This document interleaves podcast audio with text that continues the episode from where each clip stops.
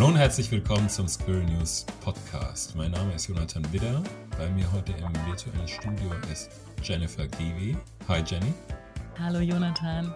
Und dann haben wir auch noch einen Gast. Es ist Markus Spitzer. Herzlich willkommen, Markus. Hallo, freue mich hier zu sein. Äh, genau, du darfst gleich noch mal ein bisschen mehr über dich erzählen. Unser Thema heute ist Baukredit ohne Zinsen. Ein sehr spannendes Thema, den wir hier den äh, komplexen Grund gehen wollen dieser Sendung. Und äh, es geht um ein Projekt, ein Bauprojekt, das jetzt schon abgeschlossen wurde in Österreich, das einerseits durch äh, soziale und ökologische Aspekte auf sich aufmerksam gemacht hat, aber eben auch durch dieses ziemlich einzigartige Finanzierungsmodell. Und jetzt würde ich sagen, Markus, beschreib du doch erstmal in, deinem, in deinen Worten dieses Projekt und auch die Rolle, die du darin hast.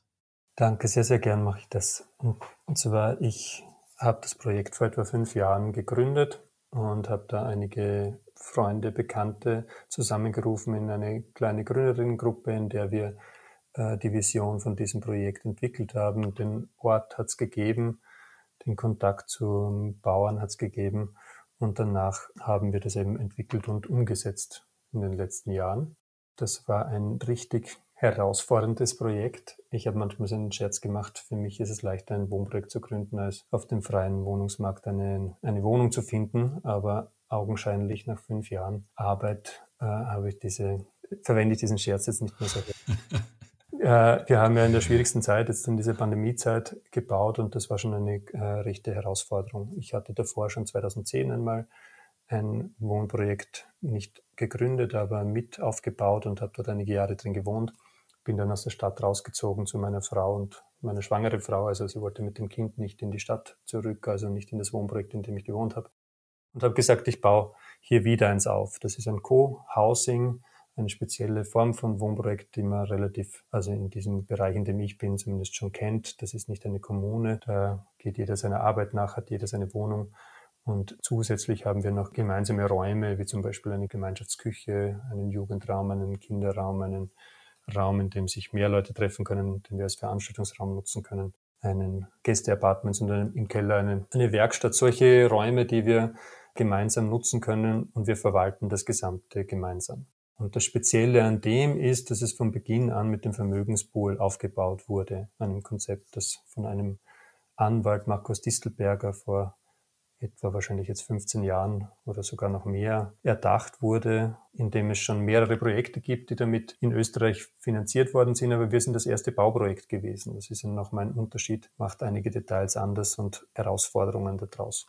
Die restlichen Häuser waren entweder also fertige, bewohnbare Häuser, die einfach gekauft wurden. Und dann hat man da andere Herausforderungen, wie die, die wir hatten. Da doch gerade noch mal vielleicht ein bisschen spezieller rein. Das ist ja eine sehr einzigartige Finanzierung, die ihr da habt. Wie seid ihr denn auf die Art dieser Finanzierung gestoßen? Kannst du dazu noch mal was sagen? Oh, ich habe bereits davon gehört, als ich ins Wohnprojekt Wien, das war mein altes Wohnprojekt, eingezogen bin. Der Markus Distelberger wohnt nicht sehr weit von uns entfernt. Der wohnt in Herzogenburg. Das ist von Wien eine Dreiviertelstunde. Und wir kennen uns da in diesem Umfeld. So habe ich davon gehört und als wir ins Wohnprojekt Wien eingezogen sind, haben wir etwa eine halbe Million Euro in den Vermögenspool, in, auch in eine Art Vermögenspool eingelegt. Den haben wir ein bisschen umgestaltet im Wohnprojekt Wien. Da war ich nicht, damals nicht damit beschäftigt. Und es ging nur darum, eine kleine Finanzierungslücke zu überbrücken, die wir für den Kredit gebraucht haben damals. Und das war's eigentlich. Da hatte keine wirklich große Rolle dort. Und bei uns war es dann so, dass sich die Tochter vom Vermögensburggründer gefragt hat, ob sie bei uns mitmachen möchte in unserem Wohnprojekt. Und die hat gesagt, ja, das interessiert sie aber nur dann, wenn es ein Vermögenspoolprojekt wird. Also könnte man sagen, der Resa Distelberger hat das mal fixiert, dass wir ein Vermögenspoolprojekt werden. Ich habe davor schon dran gedacht, aber mich noch nicht so damit beschäftigt gehabt, dass ich es wirklich umsetzen hätte können. Und wie definiert man jetzt nochmal Vermögenspool? Das heißt, alle Leute, oder na, was heißt schon alle, also äh, ziemlich viele zahlen ein in diesen Pool. Mhm. Aber nicht nur die, die direkt dran beteiligt sind und drin wohnen, sondern auch andere. Ja. Vermögenspool ist ja ein, ein sehr, das ist irgendwie ein spezielles Wort äh, und man kann damit auch ein bisschen spielen. Man kann es sehr technisch ausdrücken, aber ich versuche es mal ein bisschen zu erklären, so wie ich es mir selber erkläre. Und zwar könnte man sagen, Vermögenspool ist ein Pool an Investitionen, an Geldern, die, die irgendwelche privaten Personen einzahlen können. Und für ein Projekt im besten Fall sowas wie eine Immobilie, die eine lange Abschreibungsdauer hat, sodass auch lange Zeit dieser Pool erhalten bleiben kann. Und diese, also du investierst praktisch in ein Wertpapier. Mhm. Das ist nichts anderes wie ein Wertpapier. Du bekommst dafür auch einen wirklich äh, intensiv ausgearbeiteten Vertrag von, ich glaube, 12 oder 15 Seiten, äh, in dem die Arten und Weisen, wie du investierst und wie du dein Geld wieder zurückbekommst, sehr genau beschrieben sind. Äh, also das ist nicht irgendwie so eine Hippie-Geschichte, sondern wirklich ein ganz genau durchgedachter Vertrag, der auch in eine spezielle Gesetzesebene fällt äh, im Finanzbereich, so dass wir nicht in das Bankwesensystem, also dass wir keine Bank werden hier äh, und dass wir keine speziellen zusätzlichen Herausforderungen haben, sondern wir haben hauptsächlich praktisch eine, ein Mensch-zu-Mensch Kreditfinanzierungstool, könnte man sagen. Und das ist kein Kredit, ja, okay. äh, sondern es, also es ist so etwas ähnliches wie ein Kredit. Du gibst mir praktisch dein Geld und ich zahle es dir zurück zu gewissen Konditionen. Aber der Unterschied zum, vom Vermögenspool zu allen anderen Krediten und warum wir deswegen auch nicht solche laufenden Kosten haben, ist, dass wir sagen, dieser Pool, der soll nicht zurückgezahlt werden sondern der soll langfristig erhalten bleiben. Wir bleiben also langfristig verschuldet in diesem Projekt, aber nur bis zu einer maximalen Höhe vom Wert dieses Gebäudes, so dass wir jederzeit die Möglichkeit haben, alle daraus wieder zurückzuzahlen. Also das so, dass wir wirklich, dass niemand ein Geld verlieren muss. Die Sicherheit von dem ist das Gebäude, aber wir zahlen nicht alle zurück, sondern wir zahlen nur die, die jetzt rausgehen möchten. Da gibt es die eine Person, die bleibt drei Jahre drinnen, nach drei Jahren zahlen wir sie wieder aus und holen wieder eine neue Person dazu, die den Platz wieder einnimmt, sodass der Pool erhalten bleibt. Okay, also es lebt quasi davon, dass immer genug Geld drin da ist, um, äh, ja. genau, um das äh, zu bedienen. Es könnten aber, also es muss bestimmt irgendwelche Regeln geben, dass nicht alle gleich wieder nach zwei Jahren rausgehen, oder? Genau. Diese Dinge sind ganz genau geregelt. Man muss nicht regeln, dass die Leute nicht alle gleichzeitig rausgehen im Sinne von, dass das ständig passieren würde. Das passiert typischerweise nicht, aber sollte es mal zu so einer ja. Situation kommen, dass, dass sehr viele Leute gleichzeitig raus wollen, ist das geregelt im Vertrag. Und da gibt es eine grundsätzliche Regel und die ist, 10 Prozent des eingelegten Vermögens muss als Liquiditätsreserve, heißt das, auf einem Treuhandkonto liegen. Okay. So ähnlich wie eine Instandhaltungsrücklage vielleicht, nur eben nicht für Instandhaltung, sondern, sondern ja, zur Auszahlung. Könnte man sagen, ja. Äh, und diese, diese bei uns jetzt etwa 500.000 Euro liegen auf dem Konto der Treuhänderin und wenn jetzt eine Person, die 30.000 Euro eingelegt hat, da auszahlen will, dann kriegt sie die 30.000 Euro wieder zurück, wertgesichert und bis zu einer gewissen Höhe wertgesichert. Wir haben jetzt durch diese verrückte Situation, die es in, in, der Welt gibt, äh, wirtschaftlich und inflationsmäßig auf jeden Fall die Wertsicherung einen, äh, mit einem Deckel gemacht, weil es ansonsten sehr schwierig ist, dieses Versprechen einzuhalten. Also bis zu einer gewissen Ebene. Früher war es einfach eine Wertsicherung, weil wir 30 Jahre ganz äh, typische Inflationsraten von im Durchschnitt 2% hatten und die sind zwischen 0,5 und 4 Prozent in den 30 Jahren gelaufen. Jetzt ist es so, dass es eben aus dem Ruder läuft gerade ja, total. Genau. Und in dieser Situation haben wir einen, einen Wertsicherungsdeckel eingeführt. Das ist uns ein wichtiger Schritt gewesen, damit wir noch gut schlafen können, weil der Vermögenspool auch noch in 30 Jahren funktionieren muss. Äh, was heißt das konkret, Wertsicherungsdeckel? Das äh, Gebäude darf nur so und so viel wert sein? Das bedeutet, dass Sie in, in unserer, nein, der Wertsicherungsdeckel ist, äh, also wenn irgendjemand bei mir 10.000 Euro einlegt, ja. äh, oder bei uns, dann ist es so, dass er die Inflation rauskriegt. Und wenn nach zehn Jahren die Inflation zum Beispiel 25 Prozent ist, dann kriegt okay. man diese 25 Prozent mehr raus, weil ah, das Geld okay. nach äh, zehn Jahren auch 25 Prozent weniger wert ist. Äh, und wir halten praktisch mit dieser Anlage dieses Geld. Okay, Sollte also. aber gerade die Inflation, weil sie gerade so äh, verrückt ist, bei 35 Prozent liegen, dann verliert man in dem Fall einige Prozent, weil wir nur eine gewisse Höhe an Wertsicherung auszahlen. Ja, okay. Äh, okay, verstehe. Ja, das ist auf jeden Fall jetzt eine Riesensache. Auch so ist es ja schon ein großer Unterschied zu anderen Krediten, dass anscheinend die Leute, die da äh, Geld reinlegen in diesen Pool, keine Zinsen verlangen. Na, das ist eine Sache, die, die man genauer draufschauen muss. Der Titel ist ein bisschen irreführend von dem Podcast, würde ich sagen. Wir verlangen keine Zinsen, sondern wir verlangen, also wir geben Wertsicherung aus. Und man kann diesen Vermögenspool ja gestalten, wie man möchte. Wenn wir jetzt als Vermögenspool-Betreiber sagen, wir machen 0%, dann kann man den Vermögenspool auch mit 0% dann äh, ausgeben und man kriegt halt dann das Geld einfach so zurück, wie man es zurück, äh, wie man es ein, ich, ich lege 10.000 ein und kriege 10.000 Euro raus.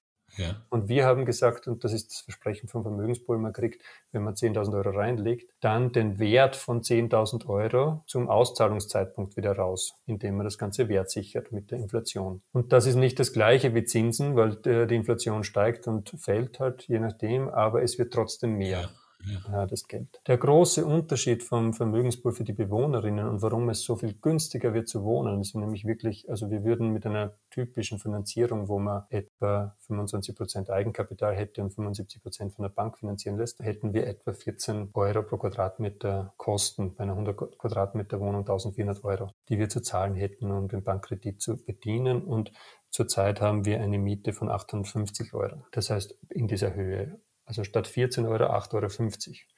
Und das schaffen wir deswegen, weil wir das Ganze in der, weil der Vermögenspool dieses Kreislaufsystem ist, der nicht möchte, dass der Kredit oder diese, diese Anlagen, die wir von den Anlegerinnen haben, alle ausbezahlt werden, sondern dass die ständig erhalten bleiben in dieser Höhe. Jetzt hast du ähm, gerade schon eine Sache beschrieben, in diesen Zeiten, gerade Inflation, eine Herausforderung, die ihr gut löst oder lösen könnt. Welche anderen Herausforderungen habt ihr, seht ihr noch und gab es vielleicht auch schon eine große Herausforderung, die ihr auf diesem Weg bis dahin schon stemmen musstet? Chancen? Gibt es nur Herausforderungen? Oh, Herausforderungen. Mhm. Eines der, wenn man mit Geld arbeitet äh, und wir ja, genau. Es ist alles voll mit Herausforderungen in dieser Zeit, in der man da gerade ist. Wenn man da baut, dann kommt eine Herausforderung nach, dem anderen, nach der anderen. Nur ihr meint ja die Herausforderungen mit dem Vermögenspool, nehme ich an. Und da glaube ich, dass wir, wenn wir insgesamt uns mit Geld beschäftigen, in einer Situation sind, wo wir ständig in Verbindung kommen mit unseren eigenen Traumen mit Geld wenn man es nicht, Traum ist ein großes Wort manchmal, meinem Verständnis nicht, aber dann muss, müsste ich dieses Verständnis erklären. Also mit unseren eigenen Themen mit Geld. Äh, wie ist denn das, wenn ich meine Mama um Geld frage? Wie geht's mir da? Wie, wie frei fühle ich mich da? Wie abhängig fühle ich da, mich da? Und wie ist es dann, wenn ich einen Unbekannten um Geld frage oder vielleicht einen entfernteren Verwandten oder Freunde? Und ich persönlich, meine Erfahrungen waren da immer schrecklich damit. Also ich habe da nicht eine persönlich gute Erinnerung, weder in Geld noch in irgendwelche Arten von so. Also wenn ich mir denke, dass zu mir nach Hause die Tupperware-Verkäuferin äh, oder Verkäufer kommt, dann dann ist das für mich auch keine äh, Sache, die ich gut machen könnte. Und ich dachte immer, man muss so ein Verkäufer sein, um das zu tun. Und die größte Herausforderung ist das Verständnis zwischen Schuld und also zwischen dem Gläubiger und der Schuld, die ich habe, dem Gläubiger, innerlich mir anzuschauen. Nämlich, wenn ich jetzt dazu euch gehe und sage, ich habe da dieses Projekt und ich brauche unbedingt noch mehr Geld für das Projekt, sonst schaffen wir das nicht und das ist alles eine Schwierigkeit, dann komme ich in diese Haltung hinein, dass ich um etwas bitten muss und ich komme in diese Ungleichheit hinein, die das Geld mit uns macht. Nämlich der, der das Geld hat, hat höhere Macht äh, als die Person, die das Geld nicht hat. Und wir sagen, wir arbeiten da auf einer ganz anderen Ebene, nämlich wir haben ein Projekt, wie es die Welt braucht.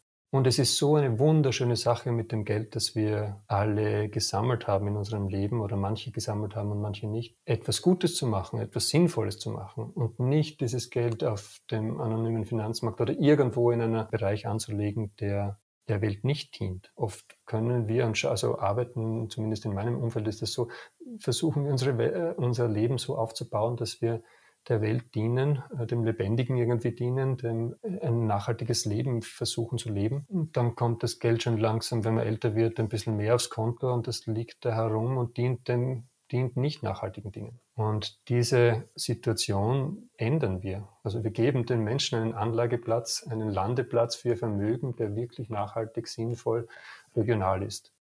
Und das ist ein Geschenk. Und jetzt ist die Frage, wer ist diejenige Person, die da ein Machtverhältnis hat? Weil du gerade Geld hast, das du dort reingeben kannst, ist die Macht höher oder niedriger? Nein, ich habe ja ein wunderschönes Projekt, in das du investieren kannst und gibt dir die Möglichkeit, da wirklich was Sinnvolles zu machen. Damit bist du Teil von dem, was du da passiert hier. Und diese Haltung innerlich so zu ändern, dass ich wirklich auf Augenhöhe zu einem äh, Menschen hingehen kann, der möglicherweise Geld hat, das ist die größte innerliche Herausforderung. Okay, das heißt, es, die Motivation und das Interesse der, der Geldgeber und Geldgeberinnen ist eigentlich nicht unbedingt der finanzielle Profit, sondern in erster Linie der Sinn, den sie damit, äh, an dem sie teilhaben können und den sie mitverwirklichen können. Ja, absolut. Okay. Und wie viele, wie viele Geldgeber habt ihr jetzt in eurem Pool insgesamt? Und äh, hätte ich mich schlau machen können vorher, 250 ungefähr. Okay.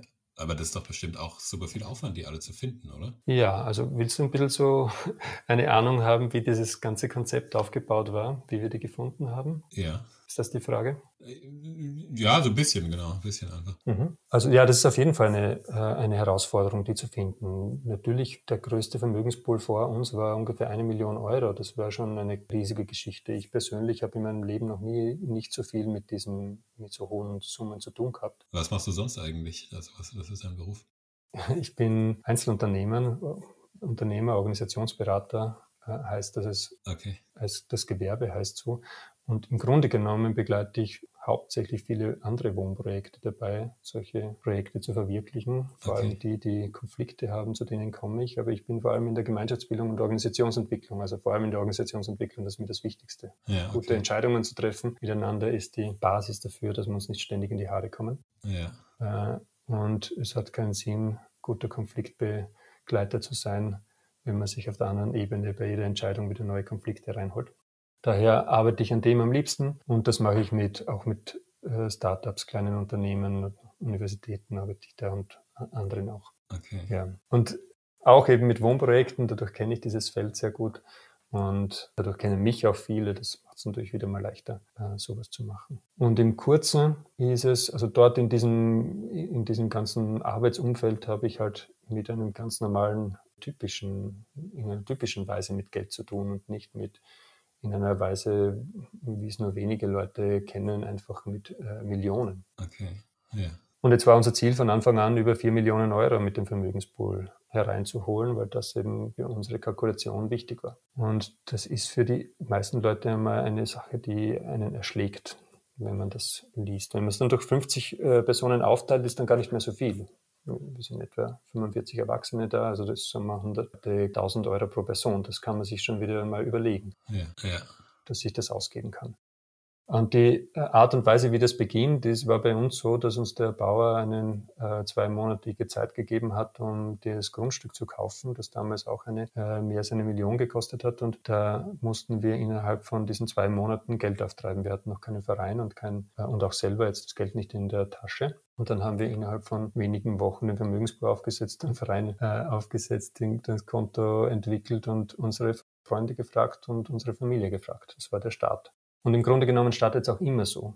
Der Heini Stauding, einer der großen, also ein, ein Schuhproduzent eigentlich, ein, der für seine Firma im Waldviertel, das ist so ein, ein, ein bisschen ein, ein Gebiet, das einfach sehr, wo sehr wenige Firmen sind, äh, das so ein Ziel 1 Gebiet der EU ist für Unterstützungen. In diesem Ort in Österreich hat er eine Schuhfirma, eine Schuhfabrik einfach entwickelt und sehr, sehr viel hat er hier mit Peer-to-Peer-Fundings gemacht. Und dieser äh, Mann sagt immer, wenn du deinen Papa nicht überzeugen kannst, wieso sollte ich dir Geld geben? So, das, ist eines der ersten Schritte da, überzeug so deine Umgebung einmal dafür, äh, dieses dass dieses Projekt einen Sinn macht. Das ist mir persönlich nicht gelungen, äh, meinen Vater zu überzeugen, der hat noch nicht investiert.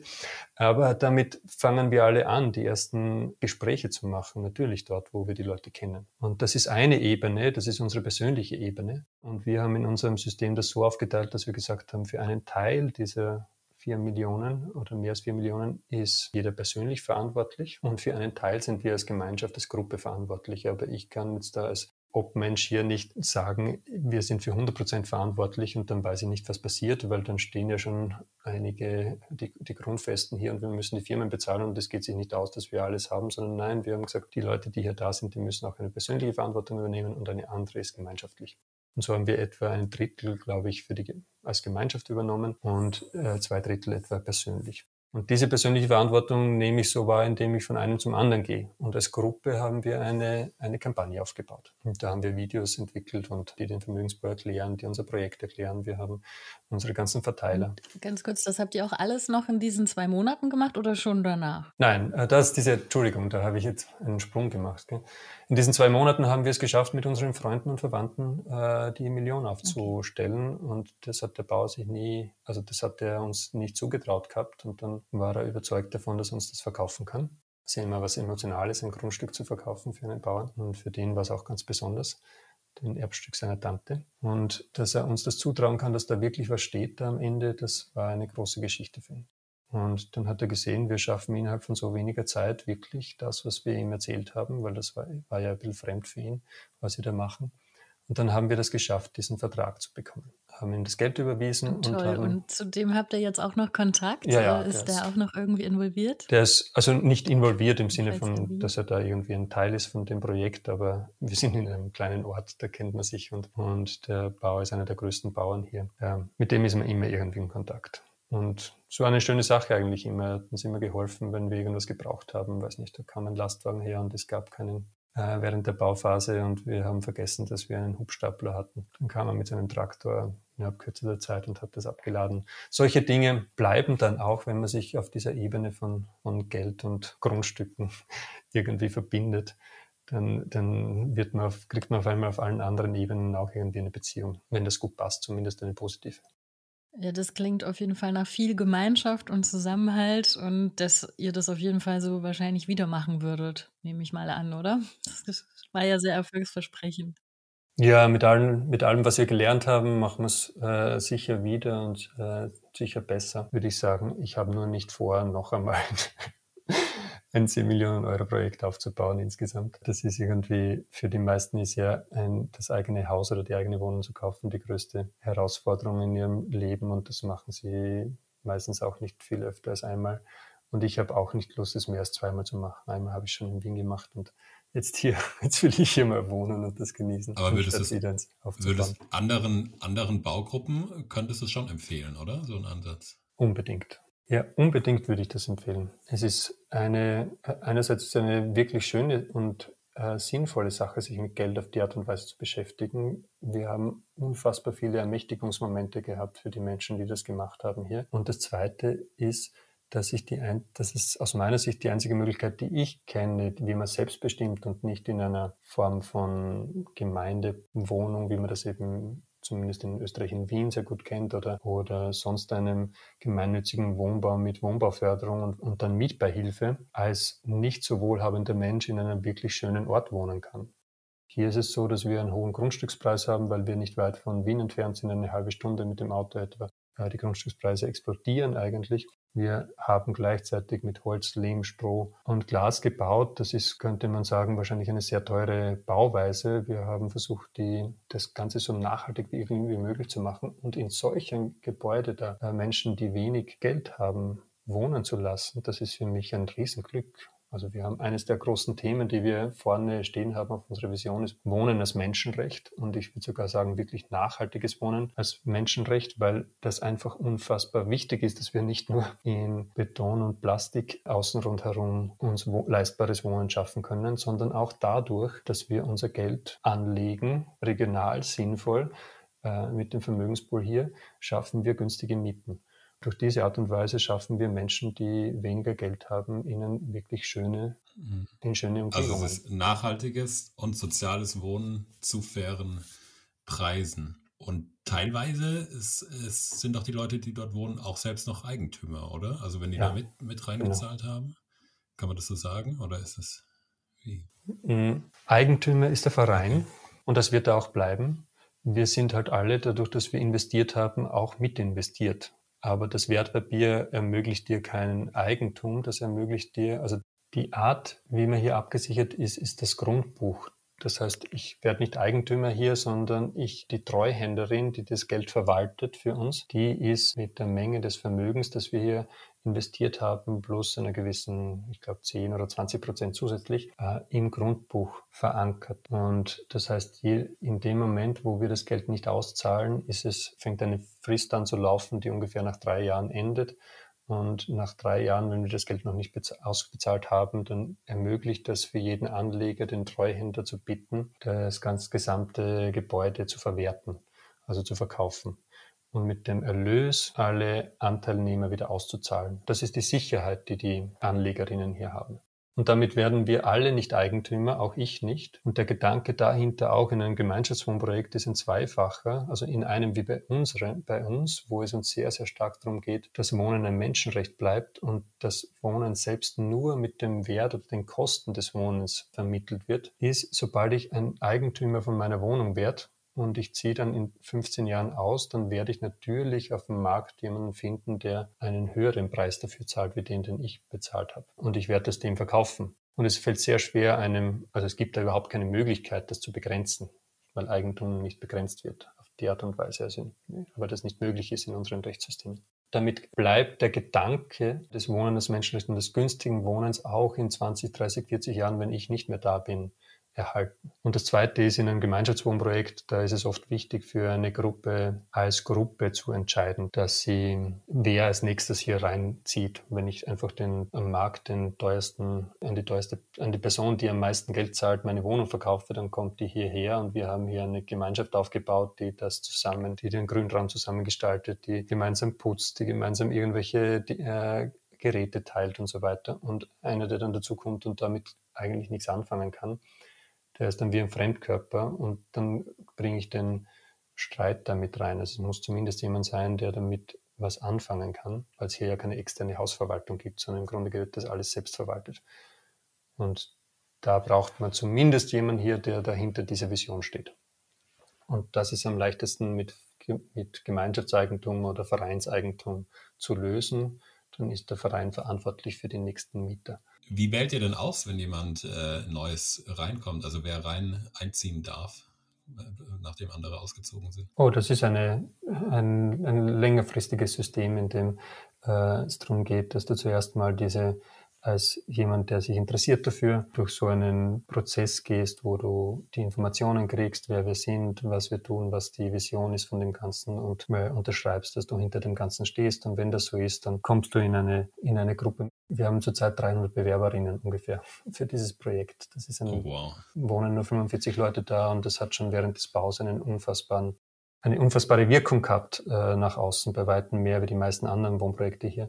Und da mussten wir uns irgendwas überlegen, wie, wie wir da tun. Das ist eine, eine Sache, die bei uns einfach eine kleine Gruppe, die sich um die neue Mitgliedschaft kümmert, ausarbeitet da bekommt man diese Informationen, sagt Ja dazu und dann gibt es eine Art Bewährungsprozess, weil es ja so ist, wenn du jetzt äh, dich da in, interessierst dafür und in zwei Jahren wird deine Wohnung frei, heißt das nicht, dass du noch immer Interesse hast. Dann wird das einfach ausgeschrieben an die Leute, die da Interesse hatten und die bewerben sich dann und dann gibt es da Gespräche mit dieser kleinen Gruppe. Und die wählen das aus dann nach ein paar Kriterien und wir haben da so Kriterien wie auch äh, Alter und die Mischung, dass die weiterhin einigermaßen bleibt, die wir da aufgebaut haben. Weil es uns wichtig ist, dass wir da nicht Eltern mit jungen Kindern drinnen haben und in 30 Jahren sind das dann alles Leute in Pension, wo die Kinder ausgezogen sind und das wird dann so ein Altersheim, sondern es soll weiterhin diese Mischung haben, die in grundsätzlich in anderen Projekten ja auch der Fall ist. Ja. Also in anderen Projekten, die nicht so Gemeinschaftswohnprojekte sind, sondern die typische Markt, äh, da, da wohnen ja auch unterschiedlichste Leute zusammen und das wollten wir hier auch. Und das versuchen wir durch diesen Mitgliedschaftsprozess aufrechtzuerhalten. Also, das klingt ja echt spannend. Auf, auf vielen Ebenen ist es äh, ziemlich äh, wegweisend, finanziell, finanzierungsmäßig, äh, an, bei den Materialien, aber auch dem sozialen Zusammenleben. Vielen Dank, dass du uns so viel darüber erzählt hast, Markus, dass du Gast warst in unserem Podcast. Ähm, wir hoffen, dass sich diese Idee noch äh, weiterträgt und andere Baugruppen auch so cool bauen ja, und dass es bei denen genauso gut klappt. Wir werden uns in ein, zwei, drei Wochen, wann auch immer es sein soll, wiederhören mit der nächsten Ausgabe dieses Podcasts. Danke an Jenny. Bitte gerne, danke euch. Genau, wir hatten hier ein paar technische Probleme am Ende, deswegen hoffen wir, dass alles äh, am Ende gut, äh, gut durchgekommen ist. Ihr findet uns und unsere App in den App Stores, wo auch immer, überall wo es Apps gibt, oder auf squirrel-news.de. Unterstützt uns gerne mit einer Spende, auch mit einer regelmäßigen, gerade in Zeiten der Inflation. Äh, ist es umso wichtiger, äh, dass wir auch noch irgendwie fortleben können. Und ähm, das war's für heute. Vielen Dank und bis zum nächsten Mal. Ciao, ciao.